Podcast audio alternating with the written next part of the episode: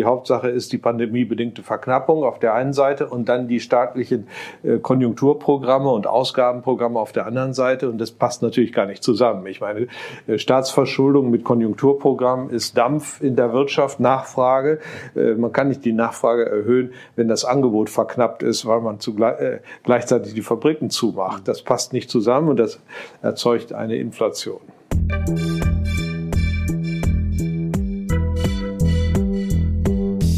Willkommen bei Studio Libero, dem Podcast des Schweizer Monats, der Autorenzeitschrift für Politik, Wirtschaft und Kultur. Hans-Werner Sinn gehört zu den renommiertesten Ökonomen Deutschlands. Er spricht über die Hintergründe der aktuellen Inflation und die Probleme der Zentralbanken, besonders der EZB. Moderiert wird das Gespräch von Yannick Belser, Redakteur des Schweizer Monats. Die Produktion dieses Podcasts wurde unterstützt von PMG Investment Solutions und Reichmut und Co. Privatbankiers. Doch jetzt direkt ins Gespräch. Hans-Werner Sinn, wo ist Ihnen die aktuelle Inflation bereits im Alltag begegnet? Beim Bau. Ich äh, schaue auf ein Bauvorhaben in meiner Nachbarschaft und äh, da ist es enorm, äh, was man da mehr zahlt. Hm. Die Vorprodukte waren erst gar nicht zu bekommen. Und äh, dann wurden äh, riesige Preisaufschläge gemacht. Die Handwerker äh, nutzen das natürlich aus. Äh, darf man ja auch nicht verdenken. Und die Kunden sind bereit, es zu bezahlen. Wie kam es denn zu diesen jüngsten Preisaufschlägen? Was ist da die ökonomische Logik dahinter?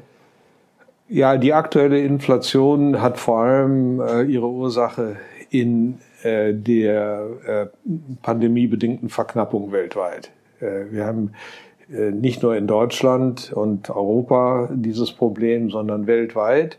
Äh, die Häfen in China ähm, haben Quarantänemaßnahmen ergriffen. Die Frachter stauen sich vor den südchinesischen Häfen. Es ist jetzt schon ein bisschen besser, als es noch im letzten Sommer war. Ist aber immer noch der Fall. Die Frachtraten hatten sich von, äh, von der Zeit vor Corona bis zum Sommer letzten Jahres verachtfacht. Mittlerweile ist der Faktor auf sieben runtergegangen, aber eine Versiebenfachung ist auch immer noch viel.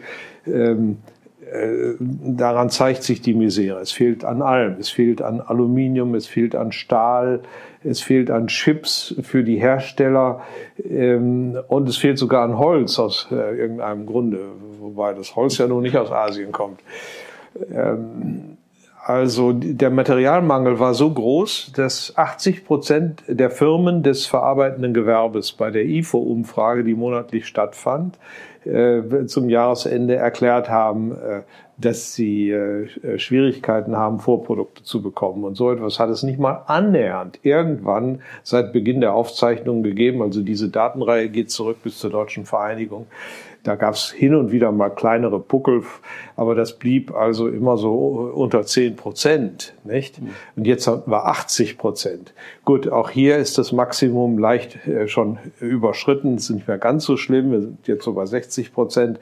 Aber äh, die Klagen äh, hören nicht auf. Mhm. Und das ist der Haupttreiber. Dann kommen hinzu Energiepreissteigerungen, das wird immer betont.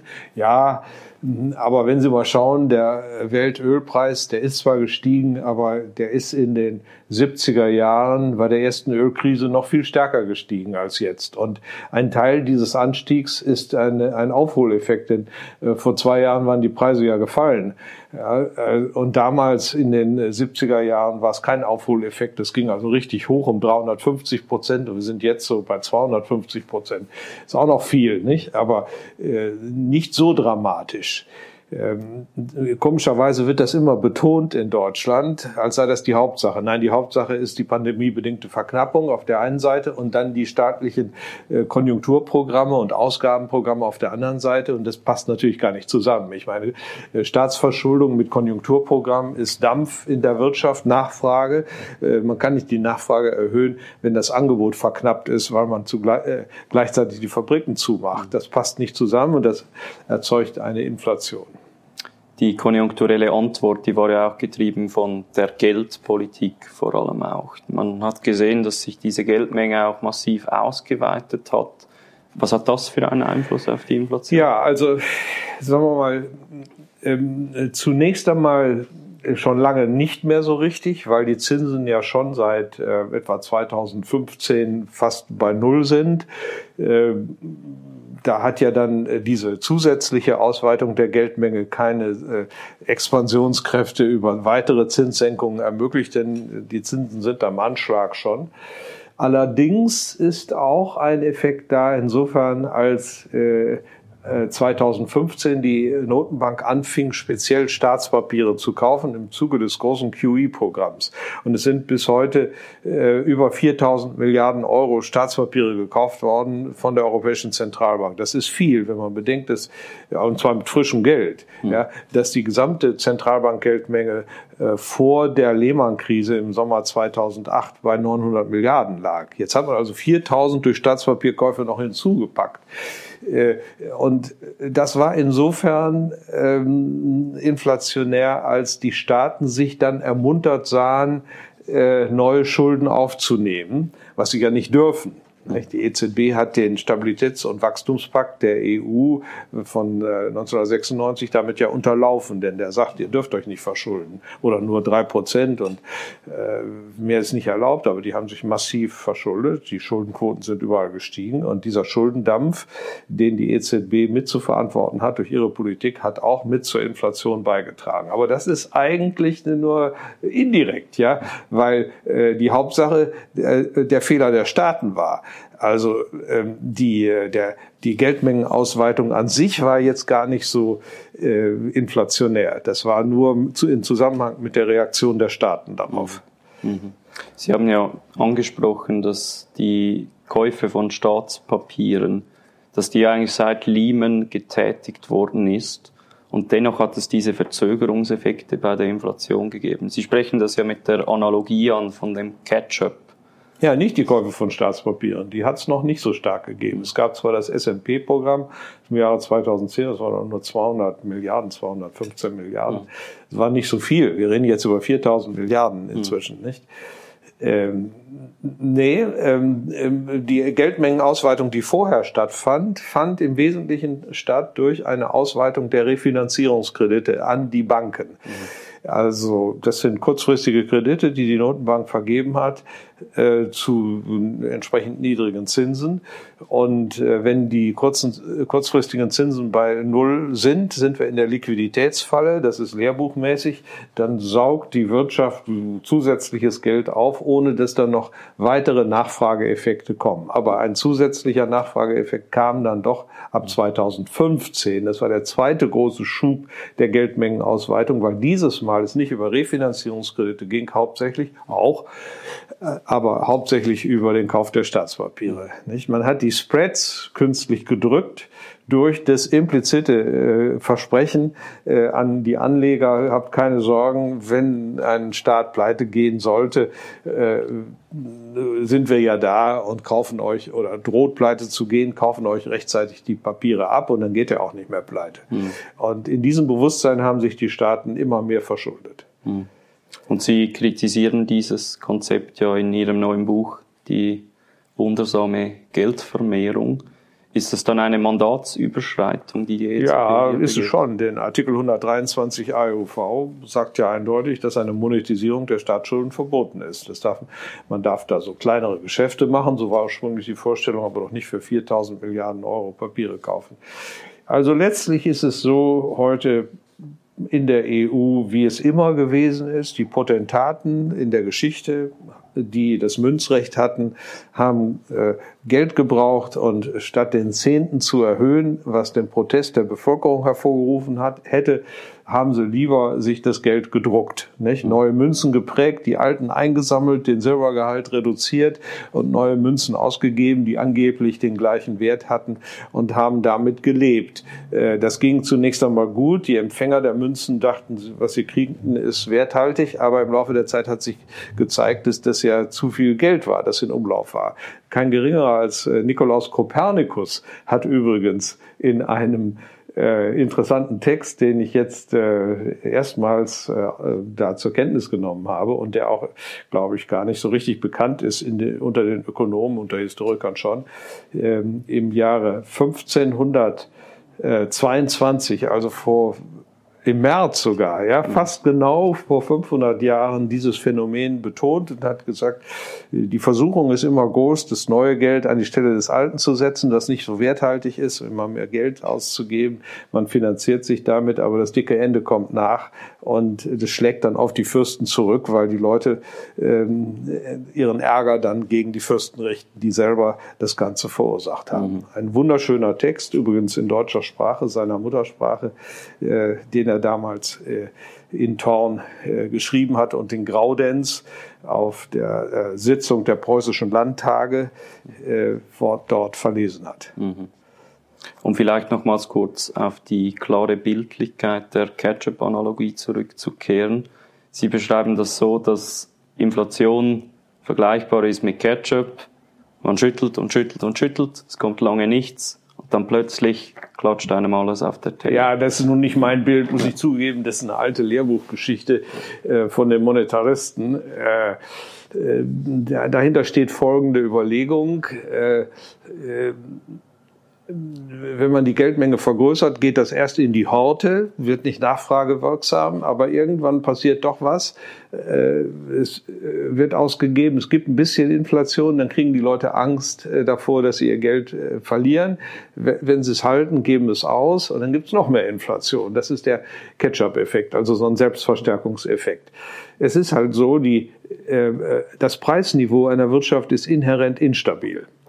Äh, wenn die Preise steigen, erwartet man, dass sie stärker steigen und hortet Güter. Das Horten der Güter treibt die Preise hoch. Heute wird stark gehortet bei den Firmen. Die kaufen nämlich alle Vorprodukte, die sie kriegen können, damit sie lieferfähig bleiben. Ja, das ist Horten. Und das treibt nochmal die Preise. Und umgekehrt, wenn es eine Deflation gibt, gibt es auch eine Selbstverstärkung. Dann denken alle Leute, oh, es ist besser, das Geld zusammenzuhalten. Die, das Geld geht in die Horte. Geld wird jetzt statt Güter werden gehortet. Mhm. Ja, Geld wird gehortet. Und dann fallen die Preise, weil nicht gekauft wird. Und dann hortet man noch mehr. Also es geht in beide Richtungen äh, rauf und runter als Selbstver über Selbstverstärkungseffekte. Und das macht es so wichtig, das Preisniveau konstant zu halten. Und deswegen hat die Europäische Zentralbank eigentlich nur ein, ein Mandat gekriegt, nämlich vorrangig für Preisstabilität zu sorgen. Macht sie aber nicht. Sie sagt, wir möchten jetzt auch noch grüne Politik machen, wir möchten noch dies machen und das machen und selbiges machen. Wir müssen auch die Stabilität äh, der Staaten im Blick haben, die verschuldet sind. Das darf sie alles überhaupt nicht. nicht? Sie verhält sich fast so äh, noch schlimmer als die, die Fed, die auch andere Ziele noch im Auge hat als Preisstabilität. Aber die Fed darf das auch. Ja. Und äh, die EZB darf es halt nicht. Sie hat ein anderes äh, rechtliches Mandat bekommen. Das ist das Problem. Mhm in Krisenzeiten wie den jetzigen, da wähnt man sich ja immer ein bisschen in der Geschichte. Da schaut man nach Analogien und möglichen Vergleichspunkten. Hinsichtlich der Inflation gibt es da Parallelen, zum Beispiel mit den 1970ern oder den frühen 20ern, Hyperinflation? Na, Hyperinflation noch nicht. Äh, äh, da sind wir noch nicht. Äh, Gut, sagen wir mal insofern, als die Reichsbank damals diese Kriegsanleihen gekauft hat, um auch die Inhaber der Kriegsanleihen zu schützen. Also kann man sagen, die EZB kauft die ganzen Schrottpapiere äh, aus dem mediterranen Euroraum äh, um die bisherigen Anleger zu schützen und so weiter. Da sind gewisse Parallelen im Ansatz, aber natürlich nicht in dem Ausmaß der Entwicklung. Nein, nein, ich würde jetzt nicht sagen, dass wir mhm. auf dem Weg in eine galoppierende äh, Inflation sind. Das, das wäre übertrieben. Äh, die Parallelen zu den 70er Jahren bestehen allerdings, denn wir hatten im Schnitt der 70er Jahre 5% Inflation, 5,1% äh, über die zehn Jahre genau. Und da sind wir jetzt auch. Ob, ob das der Durchschnitt wird, die nächsten Jahre werden wir sehen, aber es könnte durchaus sein. Und damals hatten wir auch einen Anstoß von der Angebotsseite her. Das Öl wurde plötzlich knapp. So ein bisschen ähnlich wie die Pandemie, äh, wo jetzt auch das Angebot knapp wird. Also Parallelen sind angemessen. Nur muss ich sagen, äh, in gewisser Weise ist diese jetzige Inflation viel exorbitanter als das, was wir in den 70er Jahren hatten. Nämlich, wenn Sie auf die gewerblichen Erzeugerpreise schauen, also nicht nur auf die Endstufen der Produktion, Konsumgüter am Ende, sondern die ganzen Zwischenstufen nehmen und was da schon an Preissteigerungen unterwegs ist, die noch nicht oben angekommen sind, mhm. äh, dann, dann kann man sich nur wundern. Wir haben 24 Prozent Inflation in Deutschland im Dezember letzten Jahres im Vergleich zum Dezember des Vorjahres. Mhm. Und äh, wenn Sie mal schauen auf die 70er Jahre, bei der ersten Ölkrise waren es mal gerade 14, irgendwas. Das sind also jetzt 10 Prozentpunkte mehr. Es ist äh, bei den gewerblichen Erzeugerpreisen im Moment die höchste Inflation seit Beginn äh, der Bundesrepublik Deutschland. Wir haben selbst 1900 51, als eine gewisse Inflation war, mit 23 Prozent Preissteigerung noch ein klein bisschen weniger gehabt als jetzt diese gewerblichen Erzeugerpreise, was fällt da alles darunter? Was ja, alle Güter, Produkte? alle Güter, alle Güter, die Zwischenstufen, bevor es bei den, bevor die Endstufen erzeugt sind. Nicht? Wir unterscheiden ja äh, äh zwischen, zwischen äh, Zwischenprodukten auf der einen Seite und Endprodukten auf der anderen Seite. Endprodukte sind A, Konsumgüter, die man kaufen kann als Individuum oder auch Maschinen, die man akkumuliert, die also jetzt nicht Zwischenprodukte sind, wieder in die laufende Produktion gehen. Nicht? Das sind die Endprodukte. Und äh, aber jedes Endprodukt hat äh, Vorstufen. Mhm. Äh, die eine Firma kauft bei einer anderen äh, und die kauft wieder bei ihren Vorlieferanten und so weiter. Ja. So, und wenn man da äh, einen Index äh, konstruiert, das tut das Statistische Bundesamt, das macht Eurostat auch, wo diese ganzen Preissteigerungen auch mit erfasst werden, dann sieht man, dass da unglaublich viel Inflationsdruck in der Pipeline ist. Wie permanent glauben Sie, wird dieser Druck sein? Weil er könnte jetzt natürlich auch pandemiebedingt einfach mit den Engpässen wieder ein bisschen zurückgehen. Ja, ja, das wird schon zurückgehen. Aber wie gesagt, wir haben äh, das Horten an Vorprodukten, das, das äh, verstärkt das nochmal und vor allem kriegen wir auch noch einen zweiten Selbstverstärkungseffekt jetzt im, im Herbst, wenn die ganzen Tarifverhandlungen kommen. Äh, weil die Gewerkschaften ja sagen, also was da schon an äh, Konsumgüterpreisinflation ist, das müssen wir unseren Leuten auf jeden Fall erstmal geben. Und dann kommt der Produktivitätszuwachs noch oben drauf. Mhm. Äh, die Lohnpreisspirale wird im Herbst gedreht. Mhm. Geht gar kein Weg dran, führt gar keinen Weg dran vorbei. Und das bedeutet, dass wir 2023 jetzt schon den Keim der neuen Inflation haben. Selbst wenn die äh, pandemiebedingten Lieferengpässe verschwinden, die werden ja wohl mhm. irgendwann verschwinden. Also Lohnpreisspirale, nochmals kurz zum Erklären, das ist der Effekt, dass Arbeitnehmer den Inflationsdruck in ihren Löhnen mit einberechnen und Lohnforderungen. Ja, und zwar nicht den neuen, sondern erstmal den alten. Mhm. Legitimerweise sagen die, äh, wir, Deutschland hat 5,5 Prozent Inflation gehabt, jetzt schon im Vergleich zu 2020, und da kommt ja noch was dazu, äh, so viel ist unser Reallohnverlust. Äh, wir müssen unsere Familien ernähren. Also das müssen wir jetzt erstmal dazu kriegen. Und dann reden wir über den Produktivitätszuwachs. Mhm. Und die Firmen, die dann höhere Löhne haben, denen bleibt ja nichts anderes übrig, als das dann wieder in die Preise zu übertragen. So gibt es also Selbstverstärkungseffekte. Und dann kommen die Gewerkschaften in der nächsten Tarifrunde wieder und sagen, jetzt ist ja noch mehr Inflation, brauchen wir jetzt wieder eine Kompensation. Eine zentrale Akteurin oder zentrale Akteure sind ja die Zentralbanken. Und Philipp Hildebrand, der ehemalige Präsident der SMB, der hat jüngst in der Financial Times einen ziemlich kontroversen Artikel geschrieben. Er schreibt, dass jüngst die Inflation vornehmlich in Produktionsengpässen ähm, zustande kam und dass dementsprechend die Zentralbanken gar nicht allzu viel dem entgegensetzen könnten. Er rät daher eher zur Zurückhaltung und keine große Würfe hinsichtlich der Zinsen anzupacken. Ja, also ja, der erste, der erste Teil der Aussage ist natürlich richtig. Die Zentralbanken haben ja nicht die Inflation, diesen Teil der Inflation gemacht. Das ist ja schon mal klar. Aber äh, bedeutet das auch, dass Sie jetzt nichts dagegen tun? Nee, das bedeutet das für meine Begriffe nicht. Also im Maastrichter Vertrag ist das nicht unterschieden. Äh, Inflation ist Inflation und muss bekämpft werden. Also da geht es nicht um die Frage, welche Ursachen das hat. Die Inflation hat meistens nicht die Ursache in äh, der Zentralbank. Die Zentralbank muss bremsen, nicht? Ähm, die Zentralbank sitzt am Zügel und muss die Zügel anziehen und darf gar nicht erst eine Inflation entstehen lassen. Inflation ist wie ein Feuer. Wenn das mal anfängt, äh, äh, dann setzt sich das fort. Und äh, man muss das sofort austreten, wenn es noch klein ist. Eben wegen der Selbstverstärkungseffekte, wegen des Ketchup-Effekts oder wie Sie das auch immer nennen wollen. Mhm. Das ist ja nicht Hans-Werner Sinn, sondern das ist ja nur eine etablierte Literatur in unserem Fach, die kann sich damit beschäftigt. Kann sie denn im Moment die Zügel anziehen, ohne eine Rezession? Zu riskieren? Oder anders gefragt, wie kann sie sinnvoll die Zügel anziehen? Was könnte sie also, äh, machen? Äh, äh, wenn es rezessive Tendenzen gibt, in Deutschland gibt es die, dann haben die angebotsseitige Ursachen. Da kann sie natürlich gar nichts dran machen. Sie kann aber auch nicht, keinen Schaden herbeiführen, wenn sie jetzt die Nachfrage an das verminderte Angebot anpasst. Mhm. Wir haben in Deutschland eine strukturelle Krise der Automobilindustrie. Das hat mit der grünen Politik zu tun. Die ganze Industrie ist schon äh, seit 2019 im, im Rückmarsch bei der Produktion, im Gegensatz zur Schweiz übrigens.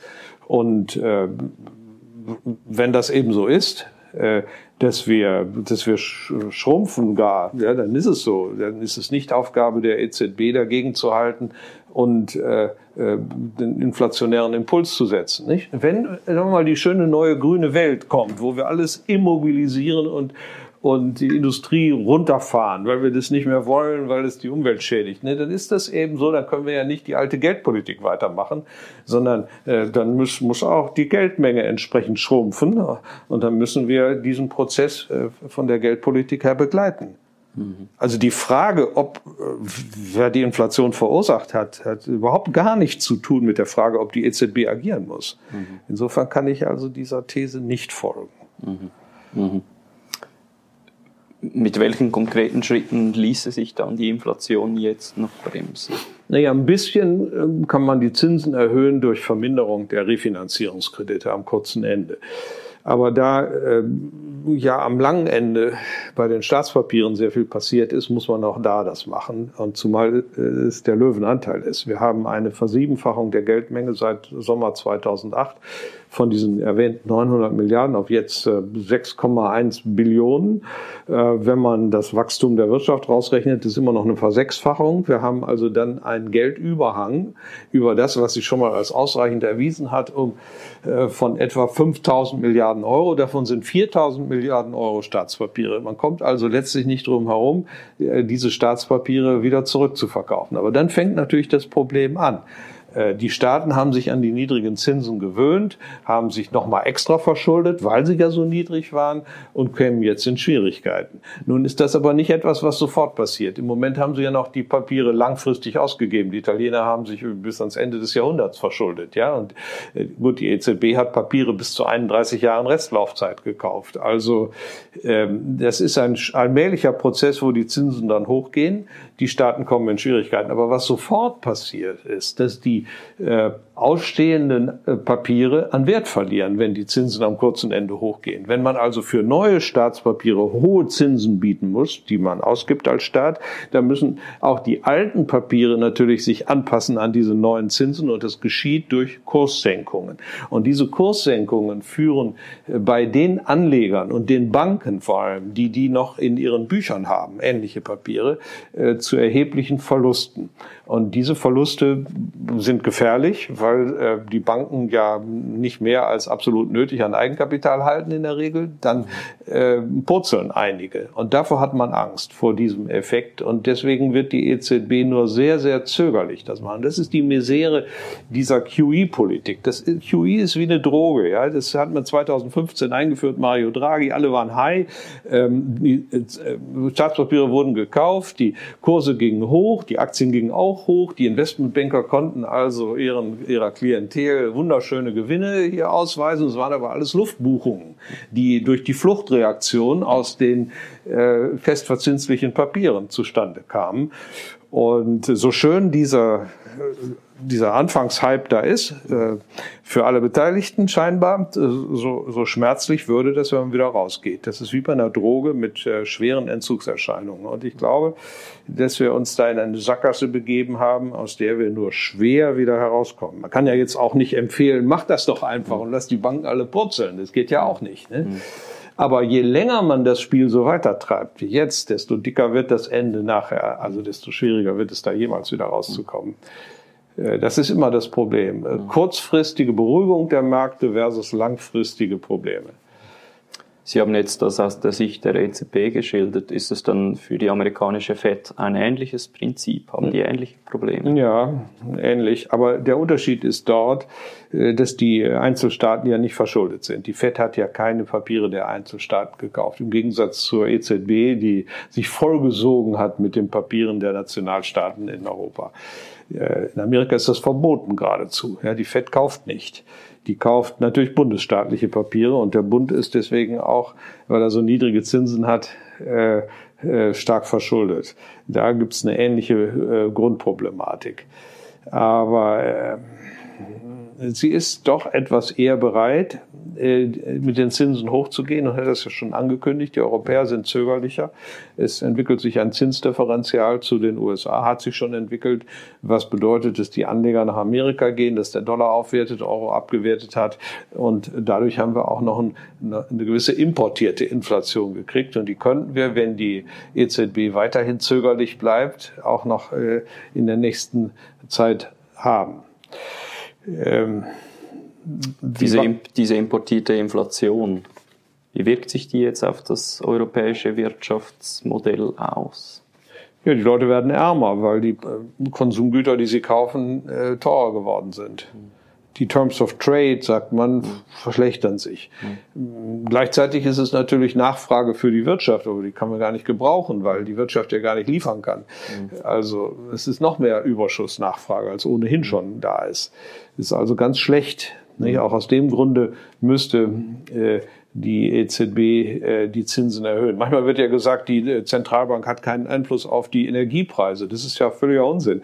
Die hat einen unmittelbaren, direkten Einfluss auf die Energiepreise. Weil sie die Zinsen hochsetzt, gibt es eine Aufwertung, die Energiepreise fallen. Die sind nämlich alle in Dollar quotiert auf den Weltmärkten. Mhm. Ist das ein Konstruktionsfehler? Oder was wären konkrete Schritte, wie man die EZB reformiert? Ja, das ist ein großes Thema. Die EZB hat massive Konstruktionsfehler, insofern als äh, äh, äh, die Unabhängigkeit, die man ihr gegeben hat, äh, jetzt äh, äh, letztlich auch hat missbraucht werden können. Die Vertreter im EZB-Rat sind von den Landesregierungen ernannt. Das sind die, die Präsidenten der nationalen Notenbanken. Und äh, äh, es ist einfach nicht so, dass die völlig unabhängig von den Verhältnissen in ihren Ländern entscheiden. Äh, die Vorstellung, die man da hatte, war naiv. Äh, und insofern ist es ein Problem, dass jedes Land die gleiche Stimme hat. Der Repräsentant von Malta sticht den deutschen Bundesbankpräsidenten aus. Nicht? Obwohl, ich weiß nicht, wie groß Malta ist, aber so ungefähr ein Zweihundertstel der Bundesrepublik Deutschland. Mhm. Ja, und äh, wenn Sie mal bedenken, all die, diese kleinen Staaten in Europa, die haben also eine unglaubliche Macht im Verhältnis zu ihrer Bevölkerung. Und äh, das tragende Element in dem ganzen System ist ja nun mal Deutschland, weil es das größte Land ist und hat ja nichts zu sagen. Das ist auch wohl äh, der mhm. Grund für den Frust von Herrn Weidmann, warum er dann zum Schluss also gesagt hat, jetzt reicht's. Nicht? Mhm. Äh, zehn Jahre lang, lang äh, zu reden und praktisch nicht zur Kenntnis genommen zu werden. Herr Stark, äh, der deutsche, äh, deutsche Direktoriumsmitglied und Chefvolkswirt der EZB für viele Jahre, hat sich mal öffentlich beklagt, dass er noch nicht mal seine, seine Protokolle, seine äh, Stellungnahmen zu Protokoll gegeben, genommen wurden. Also, ich meine, das sind Verhältnisse im EZB-Rat, die sind nicht in Ordnung. Hm. Können Sie kurz sagen, was hat Herr Weidmann gemacht, dass, dass wir hier. Ja, Herr Weidmann ist ja ab, äh, zurückgetreten von seinem Amt. Er hat nicht gesagt, warum, kann man jetzt nur spekulieren, mhm. aber dass er nicht glücklich war äh, mit seiner Position, er hat ja immer stabilitätsorientiert argumentiert, war gegen das QE-Programm von 2015, also diesem Riesenkauf der Staatspapiere, weil er gesagt hat, das passt nicht zum Maastrichter Vertrag, ist eine Mandatsverletzung. Das hat man ihm übel genommen und hat ihn links liegen lassen. Mhm. Die EZB, die, die Mehrheit, wie sie ist, äh, respektiert nur solche deutschen Vertreter, die also da dasselbe sagen wie die anderen auch. Da braucht man also viel Rückgrat und das kann ein Individuum in einem solchen großen Gremium nicht. Es wäre total anders, wenn jetzt Deutschland eine ganze Truppe von Vertretern hätte in Proportion zu seiner Bevölkerung. Dann hätten wir auch eine andere Politik bekommen. Mhm. Ich wurde immer gesagt, die EZB macht eine Politik wie die Bundesbank, ist nach deutschem äh, Modell konstruiert. Das haben nur einige Deutsche so gesehen. Das mhm. haben die anderen nie gemeint. Mhm.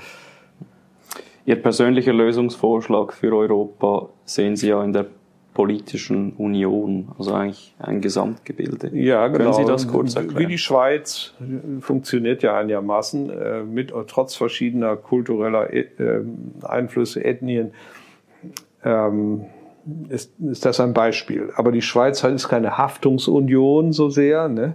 Die äh, äh, Notenbank würde nicht für einen Konkurs eine, eines Kantons äh, eintreten und die Gläubiger schützen. Spätestens seit Lockerbad weiß man, dass das alles, jede Gebietskörperschaft, ob groß oder klein, ist für sich.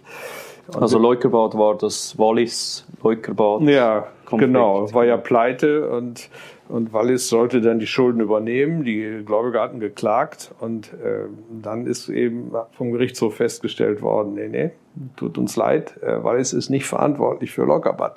Mhm. Äh, die müssen das Risiko selber eingehen. Und das ist ein wichtiges Konstruktionsprinzip für eine Föderation. Die Selbsthaftung derer, die sich da verschulden. Weil äh, wenn da, eine, wenn da keiner zu Hilfe kommt, und ein Konkurs möglich ist, dann findet er auch gar nicht statt zum Schluss. Oder in Einzelfällen findet er nur statt.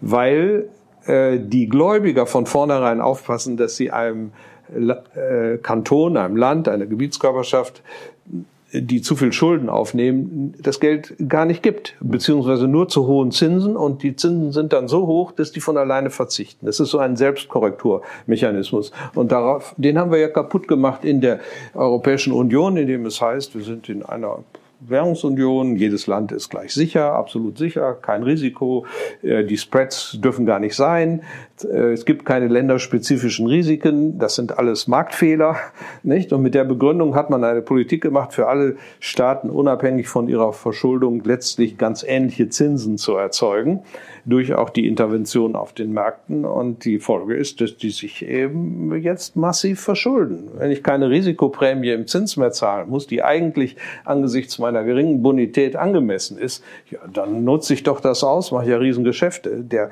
man kann das auch so ausdrücken, die mathematische Zinserwartung ist ja dann viel kleiner als in den gesunderen Ländern, die mit höherer Wahrscheinlichkeit zurückzahlen. Warum soll man sich da nicht verschulden? Und das funktioniert eben nicht. Und so ist äh, der Konstruktionsfehler in Europa. Eigentlich hat man das gesehen im Maastrichter Vertrag, Artikel 125 AUV heißt es ja eindeutig, äh, äh, dass man die Gläubiger von konkursreifen Staaten jetzt nicht rettet. Es gibt kein Bailout, aber man hat sie dann eben doch gerettet. Hm. Griechenland nicht im ersten Fall, aber später dann doch. Und man hat äh, das Griechenland-Beispiel von 2012 dann nicht nochmal wiederholt. Für wie realistisch halten Sie Ihr, Ihren Wunsch, dass die Europa ähnlicher wie die Schweiz wird? Unrealistisch. Unrealistisch. Ja. Sehr unrealistisch oder nur ein bisschen unrealistisch? Nein, unrealistisch. Ja. Wir sind völlig auf dem falschen Weg. Leider. Das äh, sage ich als äh, glühender Europäer. Nicht? Und jetzt sagen natürlich viele, jetzt müssen wir also den nächsten Schritt tun. Wir müssen eine politische Union machen. Das würde ich sogar unterstützen. Aber die, die das sagen, verwechseln eine politische Union mit einer Fiskalunion. Die sagen, wir müssen Transfersysteme machen, um die äh, überschuldeten Staaten zu retten. Äh, äh das macht es ja nur noch viel schlimmer. Dann verschulden die sich ja noch mehr. Äh, das geht nicht. Eine politische Union brauchen wir schon. Aber eine politische Union ist vor allem erstmal ähm, eine militärische Union. Machen wir uns nichts vor. Wir haben fast so viele Armeen in Europa, wie wir EU-Mitglieder haben, also in der EU. Das kann doch nicht sein. Wir wollen zusammenwachsen und wir haben separate Armeen. Ja, wo sind wir denn? die Hauptsache haben wir völlig vergessen, dass man da erstmal die Integration macht. Und wenn da eine politische Union zustande gekommen ist, kann man anschließend über eine Fiskalunion nachdenken, aber doch nicht vorher. Weil wenn man vorher über die Fiskalunion nachdenkt, kriegt man die, äh, oder das realisiert, kriegt man die politische Union nie mehr. Denn es ist ja auch hier ein klarer Interessenkonflikt. Ja? Ähm, Deutschland will eine politische Union, auch wegen der historischen Erfahrungen. Äh, Frankreich will unter keinen Umständen eine politische Union. Die wollen eine Transferunion, um eben sich selber und auch vor allem ihr mediterranes Hinterland zu schützen. Und äh, wenn Deutschland bereit ist, den Weg in die Transferunion zu gehen, ohne eine politische Union äh, so, zu kriegen, mindestens gleichzeitig, dann kommt die nie mehr. Das ist ja auch das Problem bei diesem Kurs. Also wenn man die äh, politische Union Europas will, wie ich das will, Schweizer Vorbild, dann muss man auch auf die Reihenfolge achten. Hans-Werner Sinn, besten Dank für den Besuch und das Gespräch. Gerne.